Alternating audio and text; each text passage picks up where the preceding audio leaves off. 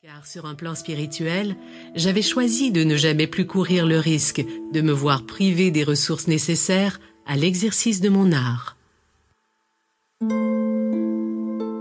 Depuis cette expérience, mes problèmes de décalage horaire ont disparu.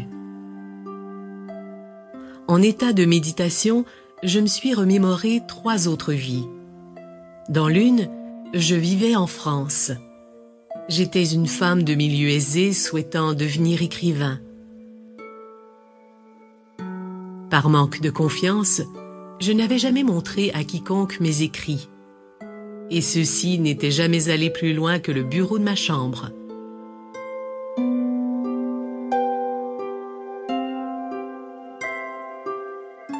Dans une autre vie, j'étais persécutée par l'Inquisition pour pratique et enseignement de croyances métaphysiques. Jugée pour hérésie et condamnée à mort, je fus brûlée vive sur le bûcher. Enfin, dans la dernière de mes vies antérieures, j'étais un paysan américain du Midwest qui avait passé la plus grande partie de sa vie en parfaite communion avec les animaux. Cette fascination pour les animaux et ce lien extraordinaire que j'avais avec eux m'avaient conduit à m'isoler de mes concitoyens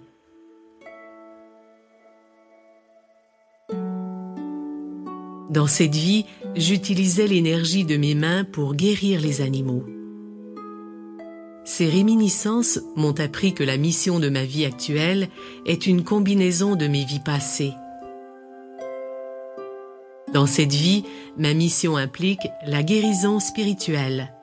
Elle nécessite également le courage de rendre mes écrits publics et de passer beaucoup de temps en compagnie des autres. J'ai surmonté les peurs associées à ma vie passée de Française timide, ainsi que celle de l'Européenne condamnée à mort pour ses convictions.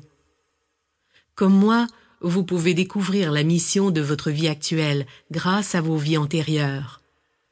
Car vos anges et vous avez organisé cette vie qui est la vôtre aujourd'hui pour vous aider à avancer dans les domaines qui vous terrorisaient par le passé.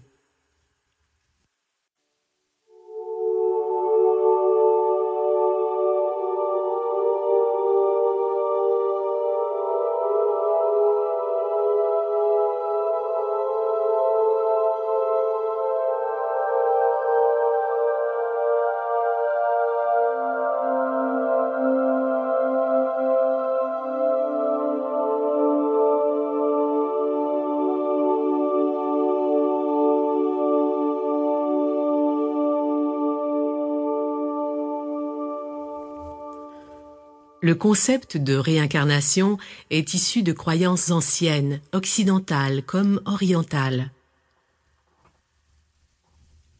Ainsi, Pythagore, célèbre philosophe et mathématicien grec, enseignait que notre âme était immortelle et qu'elle ne séjournait que temporairement dans notre corps.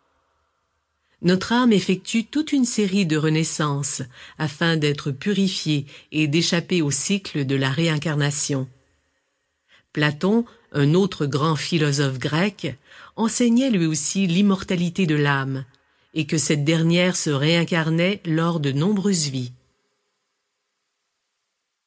Élément des enseignements druidiques, kabbalistiques, orientaux et gnostiques, la réincarnation constituait également l'un des dogmes de l'Église catholique jusqu'en 533 après Jésus-Christ, date à laquelle elle fut déclarée hérétique par le Concile de Constantinople, qui vota la suppression de toute référence à elle dans l'enseignement chrétien, y compris la Sainte Bible.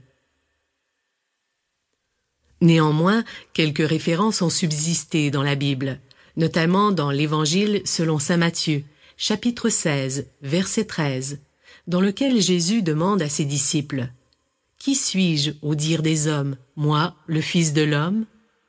Ils répondirent les uns disent que tu es Jean-Baptiste, les autres Élie, les autres Jérémie ou l'un des prophètes.